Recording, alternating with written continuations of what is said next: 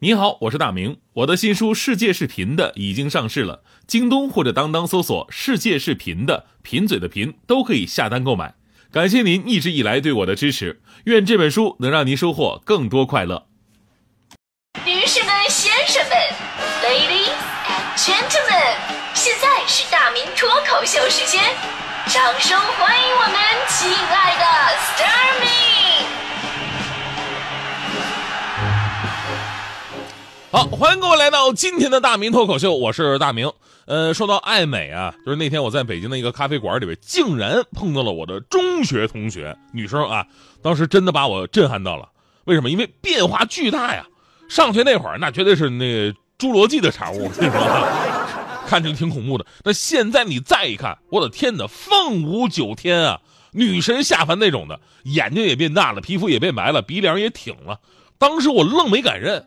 还是人家主动过来跟我打的招呼，哎，我说，哎，我天，Oh my God，那个这么多年没见，你怎么这么好看啊？他说了，哈，是啊，我也想说，这么多年没见，你怎么胖成这样了呢？我说，咱们能把我这块给忽略掉，你说你自己就行。我说，你这怎么弄的呢？然后同学说了，啊，因为这么多年呢，我一直坚持做眼保健操。我说，眼保健操能美容？当然可以了，你看啊，第一节按天鹰穴，作用呢就是让咱们的眼窝变深，内眼角扩大；第二节按清明穴，很明显就是提拉你的鼻梁；第三节揉四白穴，起到了塑造苹果肌的功效；而第四节按太阳穴、龙刮眼眶，能够有效的消除眼袋。我说天哪，一个眼保健操竟然这么管用！他说。真的特别的管用呢，然后呢，再配合几次整容就好了呢。我说大姐，你就说你直接整容不就得了吗？拐弯抹角的。其实这年头啊，跟以前真的不一样了，大家伙很宽容哈，整容没关系啊，对吧？爱美是自由，只要到正规医院就行了，对自己负责任一点。另外啊，这个整完这审美啊，就符合我们的正常人的口味就行，对吧？有的人确实那整的奇形怪状、不伦不类、雌雄莫辨的。呃，当然这也是人家的自由哈。我我是我从我个人的角度会觉得，我有点接受不了这样的。正常的整容咱们说没问题，不过呢，最近大家伙又把焦点放在了整容年轻化的这么一个问题上。前不久咱们说一新闻嘛，说成都有一高二的学生，暑假之后呢回学校发现，班上单眼皮的女生几乎都割了双眼皮，甚至有几个男生都去割了双眼皮，所以呢也打算去弄个双眼皮。于是很多朋友感叹说。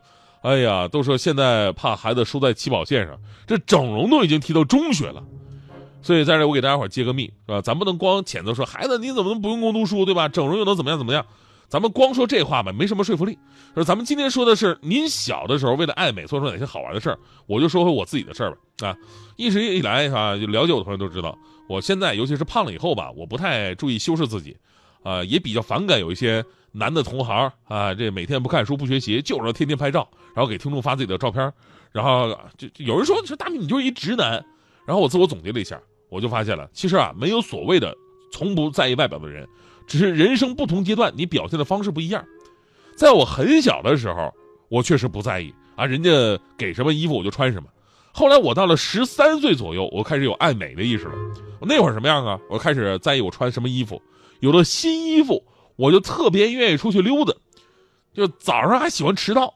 有人问了，说为什么穿新衣服喜欢迟到呢？因为当时的想法特别天真，迟到的话呢，就会在走廊被罚站了。这样的话，全年级的人都可以能看到我穿新衣服。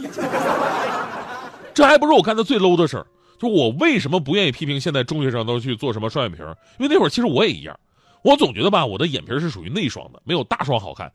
啊，当然限于条件，我们那会儿大人做双眼皮手术都会被指指点点。所以呢，我也不知道我是怎么想的，根本就没有人教。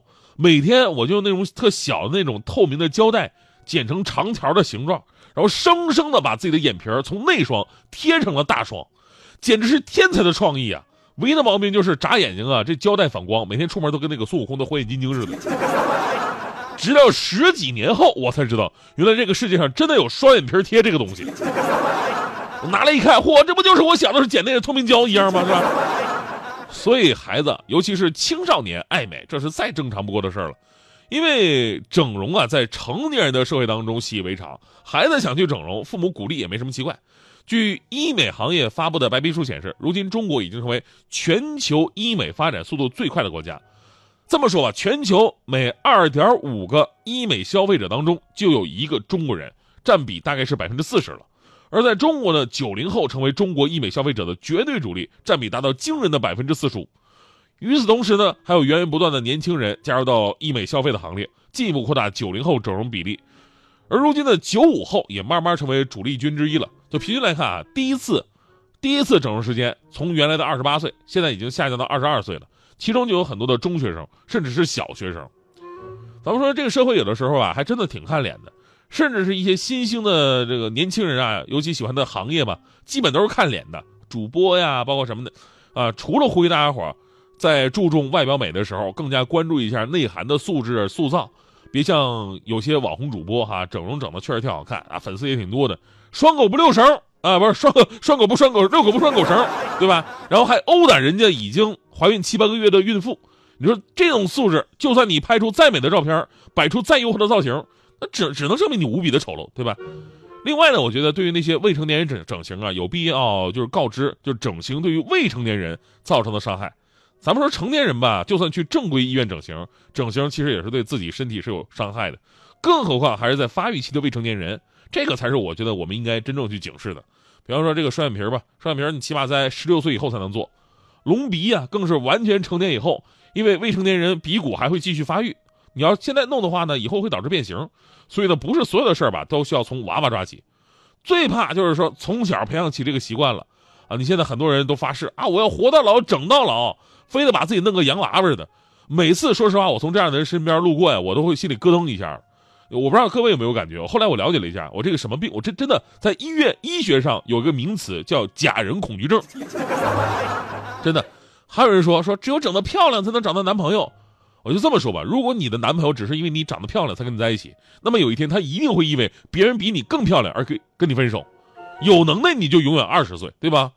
但他他不可能啊！你要永远二十岁，只有一种可能，那就是把自己做成标本。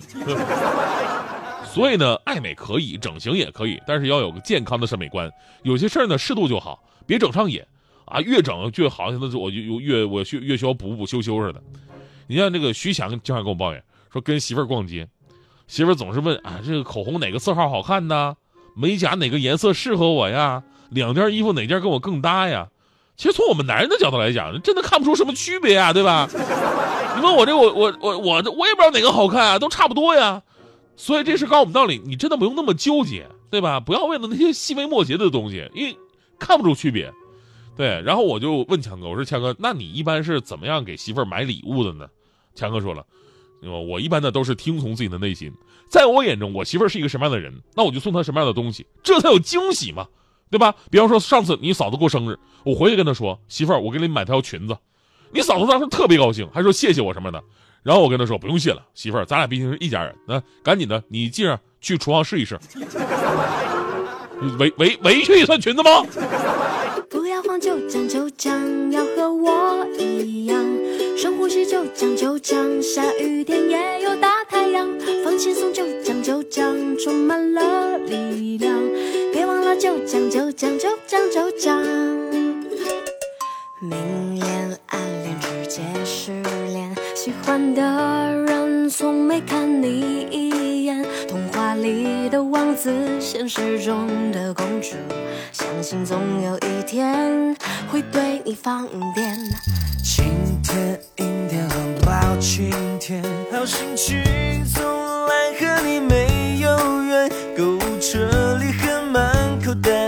也没钱。某年后的某天，总裁便让你傻眼。不要慌，就将就将，要和我一样。深呼吸，就将就将，下雨天也有大太阳。放轻松，就将就将，充